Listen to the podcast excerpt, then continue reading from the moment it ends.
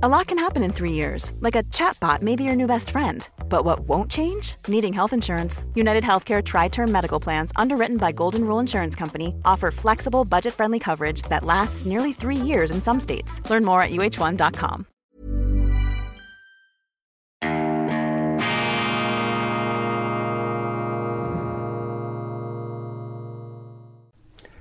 Grüezi miteinander. Einen wunderschönen, guten, frühen Morgen, meine sehr verehrten Damen und Herren, liebe Freunde, vor allem in Deutschland und in Österreich. Ich begrüße Sie herzlichst aus Bern zur internationalen Ausgabe von Weltwoche Daily, die andere Sicht, unabhängig, kritisch, gut gelaunt am Dienstag, dem 28. Juni 2022. Ich bin schon seit gut zwei Stunden unterwegs und hier äh, dämmert es allmählich, die Morgendämmerung setzt ein und es äh, zeichnet sich ab, ähm, wenn ich äh, hinausblicke, die Silhouette des Berner Hausbergs Gurten. Kommen Sie, wenn Sie die Möglichkeit haben, aus Deutschland, aus Österreich, von wo aus auch immer Sie uns zuschauen, kommen Sie mal nach Bern ist eine der beeindruckendsten schweizerischen Städte. Das sage ich als Zürcher. Zürcher gefällt mir, Zürich gefällt mir auch sehr gut, hat etwas Hanseatisches. Wir Zürcher werden äh, da immer etwas von außen dem alpenländischen Gebiet zugeschlagen. Äh, das sind wir nicht. Wir haben mit den Tirolern, mit den Münchnern eigentlich weniger gemein als mit den Hamburgern, mit den Hannovern. Die Berner wiederum sind ein ganz eigener Schlag. Sie merken etwas das Aristokratische, wenn sie hier sind, auch die strenge Architektur in den bernischen Lauben, wunderschöne Aare-Landschaft und als dialektischer Kontrastpunkt dagegen geschnitten hat äh, Bern auch etwas von einer Art ähm, Freiluft, ähm, Hippie, WG, äh, wo der Rechtsstaat also nur äh, noch in äh, nicht mehr erkennbaren Umrissen gilt. Ich sage immer die Versifft, ich sage immer die Versifftheit von Bern oder von bestimmten Gegenden äh, von Bern, vor allem um diese ominöse Reitschule, das Jugendzentrum herum. Diese Versifftheit ist eben eine Art ähm, Protestreaktion auf die jahrhundertealte militärische kasernenhafte Präsenz dieses einstigen Stadtstaats, der ja äh, in gewissen Zeiten der europäischen Geschichte äh, sich zu einer Art der Großmacht aufschwingen konnte. Also äh, die Dialektik, das Kontrastmäßige der Geschichte gerade hier in Bern. Das darf nicht unterschätzt werden. Aber eben auch diese Gegensätze machen das Ganze reizvoll, obwohl die Berner, äh, die Bürgerlichen, auch die, die Schweizer insgesamt leiden natürlich unter dieser ähm, hippie-mäßigen ähm, äh, Verwilderung, die da in Bern eben auch zu besichtigen ist da und dort, ungeachtet dessen, bevor ich mich hier da verliere in diesen ähm, Darstellungen, ungeachtet dessen Bern ein fantastisches, äh, einfach eine fantastische Stadt, die man unbedingt einmal besuchen sollte. Auch das Berner Oberland ist ja dann nicht weit davon entfernt. Lassen Sie sich das auf keinen Fall entgehen. Vielen herzlichen Dank an dieser Stelle für Ihre Reaktionen, für die Zuschriften. Ich habe in der Schweizer Ausgabe auch schon ein paar äh, Zuschriften einzeln gewürdigt, mich davon inspirieren lassen. Ich habe äh, vor der internationalen Ausgabe noch etwas die YouTube-Kommentare von gestern gelesen und die Anregungen sind sehr, sehr wertvoll. Die geben mir nämlich gleich die Gelegenheit, ein paar Themen hier aufzupicken. Jemand hat mir geschrieben, nicht die Deutschen, nicht die Österreicher, nicht die Schweizer seien russophob, antirussisch, sondern die Politiker seien das. Und äh, das ist natürlich ein richtiger Gedanke, dass äh, im Grunde der äh, Satz des britischen Historikers H.J.P. Taylor so gültig ist wie nie, oft sind die Völker klüger als ihre Führer. Oft sind die Völker klüger als ihre Führer. H.J.P. Taylor ein bekannter Historiker, längst verstorben, Großbritannien, hat an der Uni Oxford gelehrt, viele berühmte Schüler, vor allem auch über die Geschichte des Zweiten Weltkriegs äh, sehr viel gemacht, H.J.P. Taylor. Dieser Satz ist sehr wahr. Oft sind die Völker klüger als ihre Führer.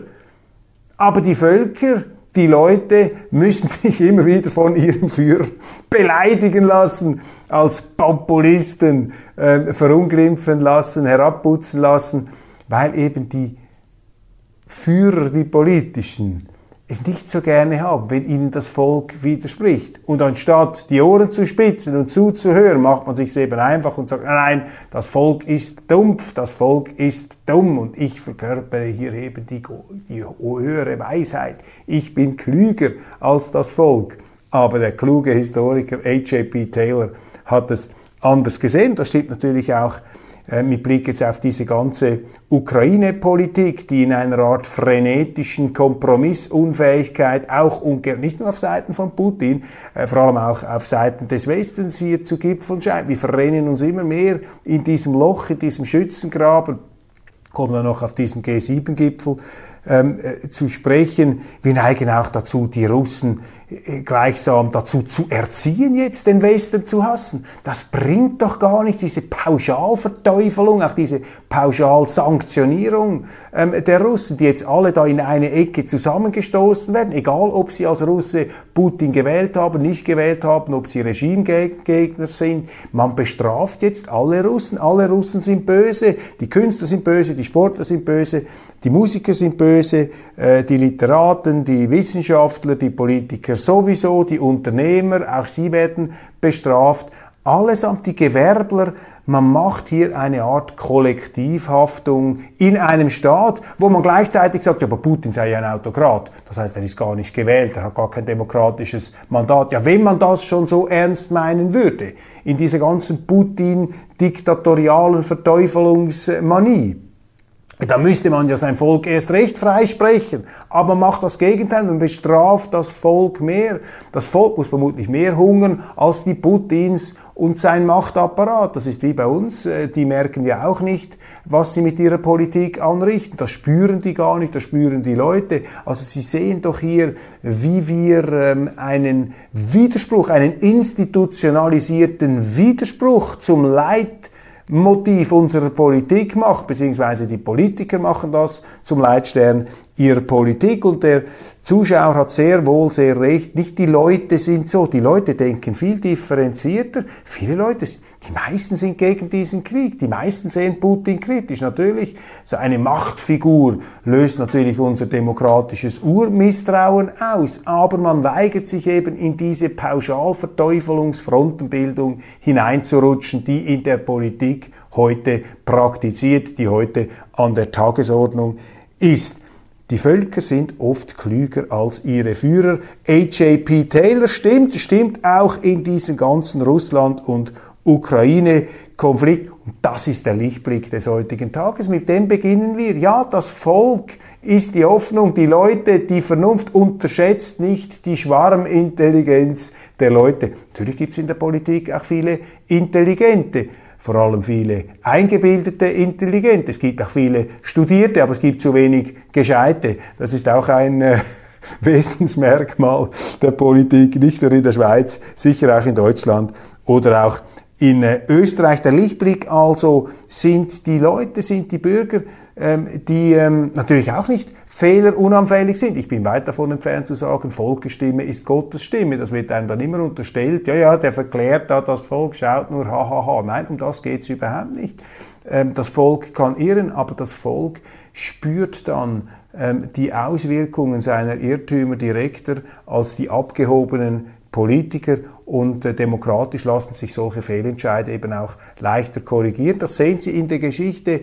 Ähm, Systeme, die weniger demokratisch sind, neigen dazu, ihre Fehler eben nicht zu korrigieren. Das sind ungesunde Systeme, ganz demokratische Systeme wie die Schweiz, direktdemokratische Systeme. Wir machen auch Fehler, aber äh, man korrigiert sie dann auch und das ist schon erstaunlich. Wenn wir mal die letzten 150 Jahre Geschichte anschauen, die Entscheidungen der direkten Demokratie, wenn wir die dagegenhalten gegen die Entscheidungen der Monarchien oder auch der repräsentativen Demokratien der letzten 150 Jahre, dann steht die Schweiz, steht das Schweizer Volk nicht so schlecht da. Also hört auf, die Demokratie schlecht zu reden und lasst euch von den Politikern da ja nicht in den Senkel stellen, wenn sie da wieder herabputzen äh, auf das Volk, wenn sie sich da die Schuhe abputzen an den Völkern, an dem populistischen Volk, das ist äh, gar nicht äh, entscheidend.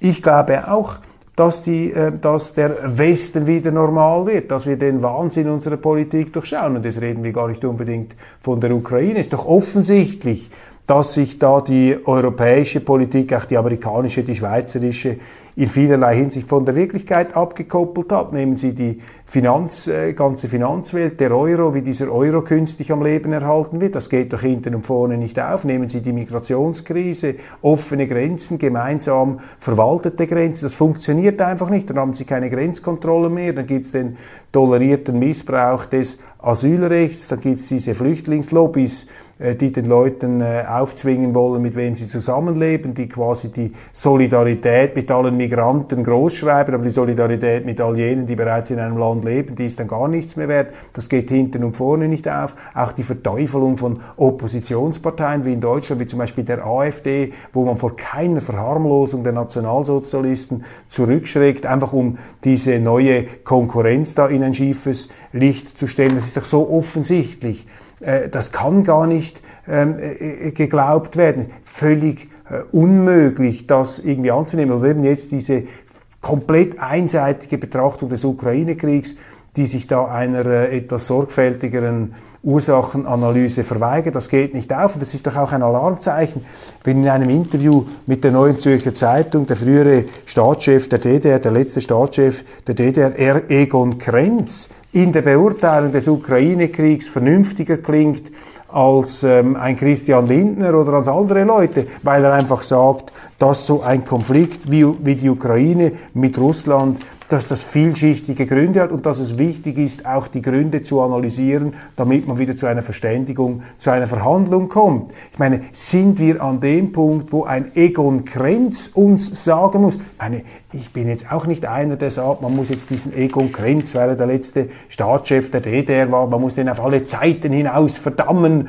oder ans Kreuz nageln. Äh, hören wir doch auf mit dieser Vergeltung. Wir wissen ja auch nicht, was wir gemacht hätten, wenn wir in der DDR aufgewachsen wären. Aber sind wir jetzt an dem Punkt angelangt, wo uns die Egon Krenzens dieser Welt erklären müssen, was wir für einen Unsinn machen? Das sind doch alles Wegsignale, Wegrufe und ich bin überzeugt, ich bin absolut überzeugt, dass der Westen wieder normaler wird und dass sich die Normalität, die Vernünftigkeit der Völker irgendwann auch wieder ähm, fortpflanzt und die Mächtigen erreicht, die Chefs da oben, äh, die sich äh, in Szene und in Pose werfen, wie zum Beispiel diese G7-Leute jetzt da in Elmau, der Westen, der sich da ähm, zeigt in großer Geschlossenheit. Die deutschen Medien äh, sind fast schon mit Pathosformeln hier dabei. Der Westen demonstriert Einigkeit, der Westen zeigt Einigkeit. Schon wieder interessant, wie die Medien immer auf das Oberflächliche hereinfallen. Wenn da ein paar äh, Politiker in einer Reihe stehen und so ein bisschen auf Schulreise machen, dann sind die Journalisten in Achtungsstellung, dann schmelzen sie dahin. Das finden sie das Großartigste. Solche Bilder, von denen lassen sich die Journalisten am meisten beeindrucken, nicht aber die normalen Leute, die arbeiten und die ähm, ihren Lebensunterhalt äh, verdienen müssen, die jetzt da die steigenden ähm, Energierechnungen sehen und sich fragen, wieso haben eigentlich die deutschen Journalisten das nicht verhindert, dass wir diesen Wahnsinn machen, diese Energieausstiegspolitik, das ist ja auch eine Abkoppelung von der Wirklichkeit, über die haben wir vorhin noch gar nicht gesprochen. Ich meine, das ist doch jetzt offensichtlich, die ganze Ukraine-Situation und dieser äh, ähm, Energieknatsch mit Russland zeigt doch, dass die Energiepolitik äh, in Deutschland auch in der Schweiz krachend gescheitert ist. Aber die Journalisten sind immer noch dabei, zum Beispiel bei uns den Leuten einreden zu wollen, dass es äh, äh, absolut sinnvoll ist, jetzt hier, was man gemacht hat, ist doch kompletter, äh, kompletter Unsinn. Aber die Medien lassen sich von diesen Oberflächlichkeiten eben sehr schnell einlullen, bezirzen, wenn da sieben Staatschefs, wobei die EU ist mit zwei vertreten, wenn die da hinstehen und ein bisschen Faxen machen vor den Kameras. Ich finde das unseriös, finde auch unseriös, ich schätze eigentlich äh, den Boris Johnson, finde das einen unkonventionellen, wohltuenden, intelligenten Politiker, der in den Medien immer wieder falsch dargestellt wird. Aber wie der jetzt da den Clown macht mit Macron, mit Scholz, was soll das? Ich meine, da ist es so offensichtlich, man hat wirklich das Gefühl, der inszeniert sich da, um jetzt von seinen Partygates abzulenken. Der benutzt diesen Ukraine-Krieg, um hier ähm, ja, sich quasi politisch gesund zu stoßen. Und wenn man das ernst meint, diese Politiker meinen es offensichtlich ernst, denn sie haben den Westen jetzt in einen totalen Wirtschaftskrieg gegen Russland hineingeführt, dann wirken diese Bilder noch bizarrer und noch unpassender, wenn man hier so wirklich wie ein Schulreischen, wie so ein Kinderchor äh, sich da aufstellt äh, und etwas äh, Witze und komische Grimassen schneidet, wenn die Fotografen da mitmachen. Total ähm, unseriös. Und dann in der Konsequenz, was haben sie dann beschlossen? Ja, 600 Milliarden Dollar wolle man ausgeben, um die Seidenstraße zu kontern. Ja, konnten, reagieren, ist alles, was sie können. Und äh, ja, man verspricht da der Ukraine noch mehr Hilfe. Herr Zelensky durfte seine hunderttausendste Videoansprache halten, um noch mehr Hilfe einzufordern. Und er sagt, er werde äh, den Krieg bis Ende Jahr gewinnen. Da fragt man sich auch, äh, welchen Bezug zur Wirklichkeit dieser Präsident Zelensky noch hat. Man sagt immer, Putin sei da weggebunkert in seinen äh, Festungen. Aber Zelensky macht mir jetzt auch nicht unbedingt den absolut realitätssicheren Eindruck. Also das Ganze sehr, sehr skurril. Und eben, es ist ein Egon Krenz, es ist ein Xi Jinping. Gut, Xi Jinping ist im Moment auch etwas in der eigenen Wirklichkeits-, Pseudo-Wirklichkeitsblase mit seiner Corona-Politik. Aber ich finde das erschütternd, wenn ich bei mir drin, wenn ich ganz ehrlich bin,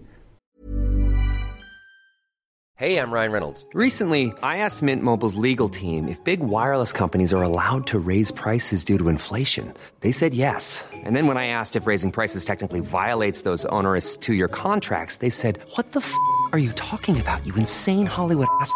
So to recap, we're cutting the price of Mint Unlimited from $30 a month to just $15 a month. Give it a try at mintmobile.com slash switch. $45 up front for three months plus taxes and fees. Promoting for new customers for limited time. Unlimited more than 40 gigabytes per month. Slows. Full terms at mintmobile.com. Quality sleep is essential. That's why the Sleep Number Smart Bed is designed for your ever-evolving sleep needs. Need a bed that's firmer or softer on either side? Helps you sleep at a comfortable temperature? Sleep Number Smart Beds let you individualize your comfort so you sleep better together. JD Power ranks Sleep Number number 1 in customer satisfaction with mattresses purchased in-store. And now, save 50% on the Sleep Number limited edition Smart Bed for a limited time. For JD Power 2023 award information, visit jdpower.com/awards. Only at a Sleep Number store or sleepnumber.com. zu mir selber. Wenn ich feststelle, dass ich den subjektiven Eindruck habe, dass bei aller Abneigung, die ich gegen Autokraten instinktmäßig habe, als Schweizer Republikaner, als Schweizer Demokrat, als Schweizer Parlamentarier, der einen Eid geleistet hat auf die Verfassung. Sehen Sie, jetzt bin ich auch schon äh, in dieser äh, Tugendschauspielerei, habe ich auch schon ein Armbindchen angezogen, um meine gesinnungsmäßige Unbeflecktheit Ihnen hier, meine Satisfaktionsfähigkeit äh, vorzuführen. Nein, ich bin beunruhigt, wenn ich den ähm, un... Ähm, bestreitbaren, unleugbaren Eindruck in mir aufsteigen äh, zu spüren meine, dass ich finde, dass ein Putin für mich näher an der Wirklichkeit ist als ein Joe Biden, als ein Macron, als ein Boris Johnson, als ein Justin Trudeau, sowieso mit seinen farbigen Socken, als eine Ursula von der Leyen und wie sie alle heißen. Das ist für mich keine Jubelmeldung. Und nicht, weil ich an einer Feindschaft mit Putin interessiert wäre. Nein, ich habe eigentlich das Interesse, dass Russland erfolgreich ist. Ich wünsche Herrn Putin Erfolg. Ich wünsche auch Herrn Biden Erfolg. Ich wünsche allen diesen Politikern Erfolg. Denn wenn sie Erfolg haben, dann ähm, haben auch wir Erfolg. Dann geht es auch uns besser. Aber ich finde das beklemmend, wenn eben ein Egon Krenz, ein Putin und in gewisser Hinsicht vielleicht auch ein Xi Jinping mir näher an der Realität zu sein scheinen als die Leute, denen ich mich eigentlich äh, verbundener fühlen müsste, nämlich diese Exponenten des Westens, die in Elmau Faxen machen und Geld ausgeben, das sie nicht haben, und den Westen in eine totale Konfrontation mit Putin hineinführen, ähm, mit dem irrigen Glauben, wir schaffen das. Das ist ja die der Slogan der letzten Jahre. Man, wir schaffen alles, wir schaffen alles. Wir drucken Geld gegen die Finanzkrise, wir schaffen die, den Energieausstieg, wir schaffen die Flüchtlingskrise, wir schaffen es auch ohne das russische Gas, äh, den Wohlstand aufrechtzuerhalten. Nein, wir schaffen das eben nicht. Wir schaffen den Klimawandel, diese ganze Größenwahn, der wird doch immer surrealer, der wird immer absurder. Und die Leute sind nicht dumm. Die Völker sind eben oft klüger als ihre Führer. Sie merken das, dass sie dafür dumm verkauft werden. Und wenn sie dagegen haben, wenn sie ihr demokratisches Grundrecht, wenn sie das in Anspruch nehmen, um den Leuten da oben zu sagen, hey, sorry, ihr seid im falschen Film, dann müssen sie sich von denen noch als Nazi beschimpfen lassen. Das ist doch die Realität heute. Aber, und jetzt kommt wieder die gute Nachricht, unterschätze nie den Opportunismus der Politiker.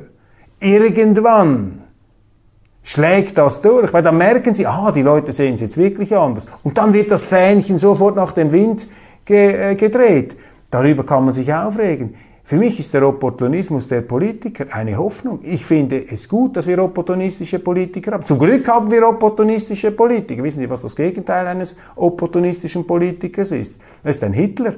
Das ist einer, der noch 1945 im Führungsbunker irgendwie mit flackerndem Blick äh, orakelt, dass jetzt dann die Heeresgruppe Wendt äh, die Wende in diesem Krieg herbeiführen wird, wenn das ganze Land in Trümmern liegt. Ich meine, das ist das Gegenteil eines opportunistischen Politikers. Das heißt, man muss auch etwas überdenken, äh, wenn man äh, sich da quasi reflexhaft gegen opportunistische Politiker ausspricht. Vielleicht ist der Opportunismus eine der meist unterschätzten politischen Qualitäten überhaupt. Vielleicht ist der Opportunismus der Politiker unsere letzte Hoffnung im Westen. Unabhängig davon, am Ende des Tages hängt es hier von uns ab. In der Demokratie müssen die Demokraten, müssen die Bürger, müssen die Bürger hier Gegensteuer geben. Was sind äh, Nachrichten? Was sind die Schlagzeilen? Was ist mir aufgefallen? Ähm, ein Protokoll ist aufgetaucht ähm, aus einem der Gespräche zwischen Präsident Putin und Emmanuel Macron. Und dort hat Putin am Schluss des Gesprächs barsch gesagt, er wolle jetzt Eishockey spielen gehen und könne sich nicht länger mit Macron unterhalten. Dieses äh, Gespräch ist ähm, wenn man es nur jetzt mal klimatisch anschaut, Permafrost pur, Eiszeit pur, Packeis pur, also ein sehr genervter russischer Präsident im Vorfeld des Ukraine-Kriegs putzt da etwas Macron ab. Man merkt, dass hier einer ähm, mit seinem Geduldfaden am Ende ist. Und ähm, ja, das ist halt die bedauerliche Situation heute, dass diese im Grunde so segensreiche mögliche Symbiose Europa und Russland, das liegt in Scherben. Für die nächste Generation befürchte ich, sind wir jetzt wieder am Punkt von 1945, weil einfach Russland ähm, komplett ähm, auf der Gegenseite ist, während ja, Europa sich irgendwie sonst ähm, durchmischen muss. Europa sicher der große Verlierer hier. Also haben wir ein, ein, ein weiteres Thema, ein 31 Jahre alter Asylbewerber aus Nigeria hat am Sonntagabend einen 38 Jahre alten Asylbewerber aus Syrien in einer kommunalen Flüchtlingsunterkunft in Crespon im Bodenseekreis getötet. Fünf weitere Asylbewerber verletzte der Mann zum Teil schwer. Der offenbar psychisch kranke, mutmaßliche Täter, auch interessant. Immer lesen Sie bei solchen ähm, äh, Untaten im Migrations-, im Asylbereich psychisch erkrankt, psychisch angeschlagener Täter. Damit ähm, wollen die Journalisten signalisieren, dass sie keineswegs hier eine Art pauschale ähm, Verdächtigung der Flüchtlinge, äh, der, der, der, der Asylbewerber hier machen wollen, sondern dass das einfach psychisch kranke Einzelfälle sind. Und ich habe gestern kurz darüber gesprochen. Ich meine, diese psychischen Erkrankungen sind natürlich oft auch eine Folge ähm, dieser ganzen Migrationsthematik, wenn sie Leute einfach von einem Kulturkreis in den anderen umtopfen. Wenn äh, Leute, die sich ganz andere Umstände gewohnt sind, übrigens auch ein ganz anderes Rechtssystem, wenn die dann plötzlich in der absoluten, für sie absolut freischeinenden westlichen Welt ankommen, das produziert eben auch diese psychischen Störungen. Und darum macht mich die dieses Narrativ hier immer etwas misstrauisch, weil mit dem versucht man das etwas zu verharmlosen und sagt, ja, das ist ja nur ein psychischer Einzelfall, das ist nicht so schlimm, das, was wir machen da im Gesamten, ist ja schon gut und das funktioniert ja eigentlich gar nicht so schlecht. Nein, ähm, jeder dieser Fälle ist doch ein Mahnmal, dass das nicht ähm, probier, äh, dass das nicht gut herauskommt. Deutsche Verantwortung. Wieder einmal Timothy Snyder. Ich habe mal gesagt, kein Tag ohne einen Artikel von Timothy Snyder in den deutschen und den schweizerischen Medien. Das ist der größte intellektuelle Cheerleader, Cheerleader der äh, von Präsident Zelensky und Timothy Snyder ist auch so etwas wie der Linienrichter äh, der korrekten Gesinnung. Immer wenn irgendwo ein Intellektueller auftritt, der zum Beispiel wie Jürgen Habermas sich für eine etwas andere Sichtweise einsetzt, sagt, ja, man muss von dieser reinen Dämonisierung Russlands, Dämonisierung Russlands Abstand nehmen, äh, man muss hier eine Verständigung, eine Verhandlung wieder anstreben, dann ist Timothy Snyder zur Stelle, der äh, mit nicht mehr ähm, enden wollender Redundanz und Überdeutlichkeit festhält, dass das ganz falsch ist und dass Putin ein neuer Hitler ist, was man was er irgendwie nicht merkt, ist, dass er damit natürlich Hitler extrem verharmlost und, und auch die Untaten der Nationalsozialisten. ich möchte jetzt Eishockey spielen, ist doch einer der meist empfohlenen Artikel in der Frankfurter Allgemeinen Zeit. Die Linke sei moralisch bankrott, weil sie auch nicht mitmache bei dieser einseitigen Russland-Diffamierung. Dann ist für die deutschen Zeitungen als eine Partei moralisch bankrott. Das Moralische, der Moralismus offensichtlich die Leitwährung vieler Journalisten in Deutschland, nicht allerdings dieser ähm, Sendung. Dann die Welt, äh, hier etwas im Paranoia-Modus unterwegs. Dr. Strangelove, ein anti-westlicher Block entsteht, so mächtig wie noch nie. Die BRIC-Staaten ähm, haben sich da zusammengefunden. Putin, Xi Jinping. In Deutschland glauben viele, die meisten Länder stünden im Krieg auf Seiten der Ukraine. Doch die Wahrheit sieht ganz anders aus. Die anti-westliche Allianz wird immer, immer mächtiger, politisch und wirtschaftlich und zerstreckt über die ganze Welt. Da hat Stefan Aust natürlich recht, der Herausgeber der Welt, wenn er das sagt. Wir halten uns für den Nabel der Welt. Wir sind es nicht. Ein anti-westlicher Block, ja, das ist mir dann ein bisschen zu Dr. Strangelove ähm. Deutschland, Kritik an Ampelplan. Die Ampel will rasch eine Integrationsoffensive für unerlaubt eingereiste Migranten durchziehen. CDU-geführte Länder mit grünen Regierungspartnern sind dafür. Andere Unionsländer lehnen eine schnelle Vergabe von Aufenthaltstiteln an. Abgelehnte als Asylbewerber als ähm, gefährlich ab. Ja, das schafft massive Anreize für weitere illegale Migration in Deutschland. Die CDU da dabei. Sie haben einfach keine richtige Opposition unter den Parteien CDU, FDP, Linke, SP, Grüne. Das ist einfach ein Block, die machen mehr oder weniger das Gleiche, dasselbe in Grün, Gelb, Blau, Schwarz, Rot, ungefähr das Gleiche. Die einzige Oppositionspartei, die sie im Grunde noch haben, ist die AfD. Das aber akzeptieren die Medien nicht. Sie wollen eine Demokratie ohne Opposition, eine Demokratie ohne Auswahl. Äh, sie wollen einfach die Gleichförmigkeit. Da sehen Sie die tiefe Sehnsucht der deutschen Journalisten nach dem Konsens. Aber Demokratie ist eben institutionalisierter Streit, ist Auseinandersetzung, Rede und Gegenrede.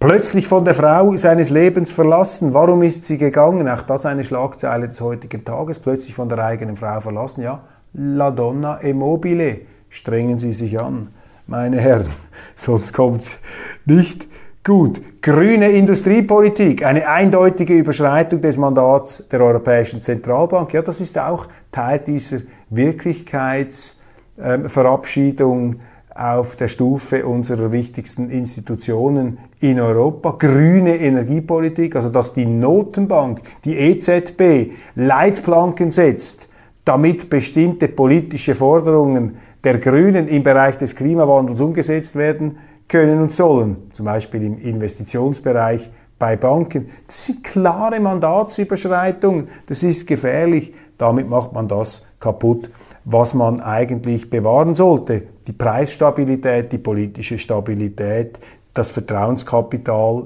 der eigenen Währungen. Russische, der eigenen Währung muss ich sagen, das war ja einmal, dass es verschiedene Währungen gab in der EU-Zone oder in Europa. Russische Besatzer sind nicht besser als IS-Terroristen. Jetzt hat sich die ukrainische First Lady Olena Zelenska auch noch eingeschaltet mit einer Einschätzung, die uns nicht wirklich überrascht. Verständlich aus Sicht äh, der ukrainischen Regierungschef Gattin, dass sie das sagt, würde ich vermutlich auch sagen, wenn ich sie wäre. Die Frage ist einfach, ist das der Leitfaden der westlichen Politik. Eine brutale Zäsur in der moderneren Geschichte der USA. Der Supreme Court habe ein wegweisendes Urteil zum Schwangerschaftsabbruch revidiert und bald dürften Abtreibungen weitgehend äh, verboten werden in vielen Gliedstaaten. Ja, die deutschen Journalisten haben auch Mühe mit der Demokratie. Was hat denn der Supreme Court entschieden im Bereich Abtreibung? Hat einfach gesagt, das steht den Richtern nicht zu, diese Frage zu entscheiden. Das soll demokratisch entschieden werden in den Gliedstaaten. Entscheidet demokratisch. Aber anstatt zu jubeln über den Durchbruch der Demokratie, mehr Durchbruch, mehr Demokratie wagen, ja auch mehr Durchbruch der Demokratie wagen, mäkeln die Journalisten daran herum. Merken Sie etwas? Die Journalisten haben ein Demokratieproblem. Nicht nur die Deutschen, auch die Schweizer schweizerisch. Und die Propaganda, die jetzt für die ähm, hier für diese Abtreibungen läuft, die wird ohrenbetäubend. Und ich habe schon in der Schweizer Sendung gesagt, ich werde noch zum Abtreibungsgegner, wenn die Medien weiter hier Propaganda machen. Auch die Selbstherrlichkeit, die Selbstgerechtigkeit dieser Abtreibungsbefürworterinnen, hier die Sängerin Lily Allen, die da den Mittelfinger rausstreckt und Abtreibung ist ein Menschenrecht. Abtreibung ist ein Menschenrecht. Die Tötung von Embryonen ist ein Menschenrecht. Die Abtreibung von werdenden Menschen, von ungeborenen Menschen ist ist ein Menschenrecht. Sind wir eigentlich komplett verrückt geworden? Ist jetzt das der neue Industriestandard unserer westlichen Werte, dieser Todeskult gegen Embryonen? Menschenrecht. Wissen Sie, was ein Menschenrecht ist? Ein Menschenrecht ist, dass man Leben schützt. Und das ungeborene Leben ist auch Leben. Oder ist das kein Leben? Sind das einfach Zellhaufen? Was ist das? Ich meine, wenn man das, wenn man diese Einstellung, aber so, da kann man sowieso doch leicht, kann man alles abtreiben, ist doch überhaupt kein Problem, ist ein Menschenrecht. Gut, da können Sie auch sagen, okay, dann gibt es auch ein Menschenrecht, weiß ich auch nicht, auf die Organentnahme kann ich dem sagen, ja gut, aber da diese Organe, die müssen auch raus da, wir können die Organe da rausnehmen, äh, braucht sie nicht unbedingt. Ähm, ist jetzt vielleicht ein bisschen ein weit hergeholter Vergleich, aber diese, diese ganze Tötungspropaganda, da sind wir doch irgendwie auch im falschen Film äh, angelangt. Ich respektiere das Recht von Frauen, die sagen, ja, ich möchte abtreiben bis zu einem bestimmten gesetzlich erlaubten Punkt. Aber ich respektiere ebenso sehr und allmählich immer mehr den Standpunkt jener, die sagen, wir haben hier einfach eine frivole, gefährliche Leichtfertigkeit entwickelt im Umgang mit dem ungeborenen Leben. Das kann es doch nicht sein. Und das bringt mich gleich zum nächsten Thema. Seuchen und Dekadenz, die vielen Gründe für den Untergang Roms. Ja, Dekadenz ist wieder ein Thema und ich glaube, die Leute, die solche Artikel schreiben, haben gemerkt, dass ähm, die Dekadenz ein äh, Thema jetzt wieder ist im Westen. Wir sind dekadent und diese ganze Abtreibungsdebatte, Abtreibung ist ein Menschenrecht, die Tötung von Embryonen ist ein Menschenrecht, das Töten ist ein Menschenrecht. Ich meine, das ist doch die Pervertierung unserer Ideale, das ist die Pervertierung, das ist die Dekadenz die dekadente Pervertierung unserer Ideale, die wir hier äh, sehen, in dieser krassen Oberfläche, in dieser krassen Offensichtlichkeit. Und mit solchen Gesten da, mit dem Mittelfinger, zeigen diese Jugendbewegten, äh, diese Berufsjugendlichen, diese Dauerempörten, diese Rechthaber, dass sie nicht, aber kein bisschen Verständnis für die andere Meinung haben. Das ist auch ein Symbol der Gesprächsverweigerung und des undemokratischen ähm, ja, tyrannischen Recht haben wollen. Letzter Punkt, auch beunruhigend, in Essen immer wieder Clan, Krawalle, Clans, die Polizei kann nichts machen, Messerstechereien, Massenschlägereien unter Clan-Angehörigen. Was ist da eigentlich in Deutschland los? anstatt den äh, Klima, äh, das Klima zu retten äh, und den Ukraine-Krieg gewinnen zu wollen, sollten sich die deutschen Behörden vielleicht eher etwas mit ihrer Kernaufgabe beschäftigen, nämlich der Herstellung von Ruhe und Ordnung und rechtsstaatlichen Verhältnissen auf deutschen Straßen, zum Beispiel in deutschen Städten, zum Beispiel in Essen. Ja, meine Damen und Herren, mit dieser letzten Meldung verabschiede ich mich. Der Lichtblick der heutigen Sendung Oft sind die Völker klüger als ihre Führer, aber die Leute müssen dann auch ihre Verantwortung wahrnehmen und es ihren Führern sagen, dass die Führer da im Unterholz, äh, irgendwo im Abseits, im Schilf unterwegs sind. Ihnen wünsche ich einen wunderschönen guten Tag. Abonnieren Sie die Weltwoche und abonnieren Sie Weltwoche Daily auf diesem Kanal. Alles Gute, ich freue mich, wenn wir uns morgen wiedersehen. Dann wieder aus Zürich. Genießen Sie noch ein letztes Mal einen äh, Blick auf dieses Zimmer und ich biete Ihnen hier noch etwas, eine Sicht aus dem Fenster, da äh, etwas äh, schemenhaft, skizzenhaft die Umrisse des Berner Hausbergs Gurten. Mit diesen äh, leicht bewegten äh, Bildern, aber nicht jugendbewegten Bildern, verabschiede ich mich endgültig. Alles Gute und ich freue mich auf morgen.